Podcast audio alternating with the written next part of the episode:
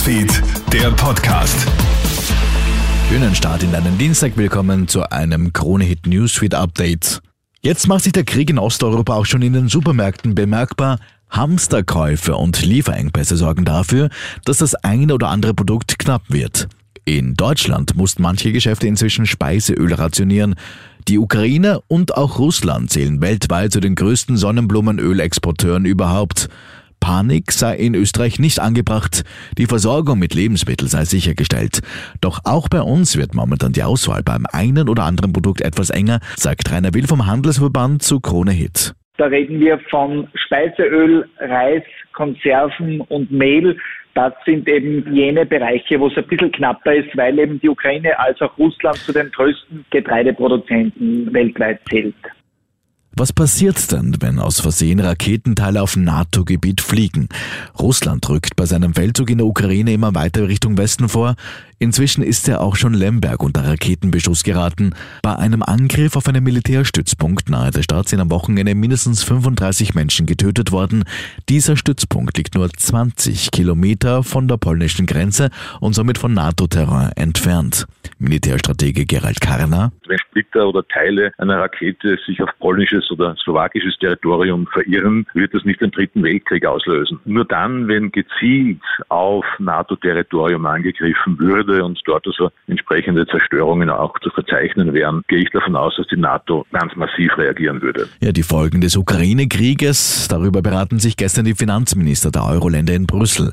Die deutlich steigenden Energiepreise dürften nämlich die Inflation weiter antreiben, mit schmerzhaften Folgen für Verbraucher wie Unternehmen.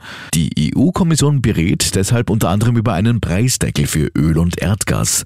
Österreichs Finanzminister Magnus Brunner spricht sich im Vorfeld für eine EU-weite Senkung der Mindeststeuersätze aus und nennt auch Beispiele. Er sagt zu ATV. Das sind die Energieabgaben, Erdgasabgabe und Elektrizitätsabgabe. Ähm, es geht aber auch um die Mineralölsteuer beispielsweise. Also das sind so die, die Steuern, über die wir sprechen und wo es Mindestsätze gibt. Äh, und da ist die Frage, ob man drunter gehen kann oder nicht. Die Personalsituation an den Spitälern bei uns in Österreich verschärft sich und zwar durch die hohen Corona-Zahlen. Derzeit fallen an den Kliniken etwa 10 Prozent der Belegschaft krankheitsbedingt aus, heißt es vom Wiener Gesundheitsverband. Frühestens Ende April rechnet man mit einer Entspannung der Lage. Das Gesundheitspersonal fordert jetzt eine deutliche Aufstockung der Mitarbeiter bis spätestens Herbst. Ein Kreuzfahrtschiff mit tausenden Menschen an Bord ist auf Grund gelaufen. Passiert ist das gestern vor der Dominikanischen Republik. Grund dafür sollen die starken Winde an der Nordküste des Karibikstaates sein. Gefahr für die 3000 Touristen und 1600 Besatzungsmitglieder soll keine bestehen, heißt es im Moment, und auch, dass die Hoffnung jetzt sei, das Schiff mit der nächsten Flut aus seiner derzeitigen Position befreien zu können. Zum Fußball. In der Champions League werden diese Woche noch vier Viertelfinalisten gekürt. Den Auftakt machen heute Manchester United gegen Atletico Madrid sowie Ajax Amsterdam gegen Benfica Lissabon. In beiden Duellen ist noch alles offen. Manchester erkämpft im Hinspiel vor drei Wochen in Madrid ein 1 zu 1 und hofft jetzt auf Cristiano Ronaldo. Ausgangslage für Ajax ein 2 zu 2 in Lissabon. Soweit ein kurzes Update aus der Kronehit Newsfeed Redaktion. Mehr Infos bekommst du natürlich laufend auf kronehit.at. Schönen Tag noch.